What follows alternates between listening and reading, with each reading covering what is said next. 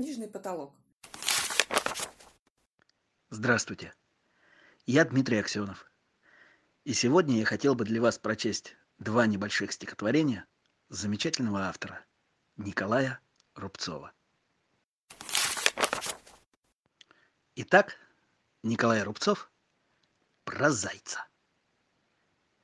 Заяц в лес бежал по лугу, я из леса шел домой. Бедный заяц! От испугу так и сел передо мной. Так и обмер, бестолковый. Но в тот же миг почесал в лесок сосновый, услыхав мой громкий крик. И, наверное, еще долго, с вечной дрожью, в тишине, Думал где-нибудь под елкой о себе и обо мне. Думал, горестно вздыхая, Что друзей-то у него, кроме дедушки Мазая, Не осталось никого.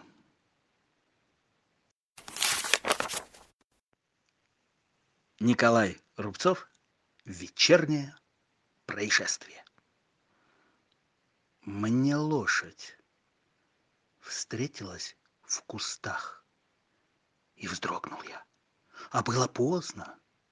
В любой воде таился страх, в любых сараях сенокосных. Зачем она в такой глуши мне повстречалась в эту пору? Мы были две живых души, но не способных к разговору. Мы были разных два лица, хотя имели по два глаза.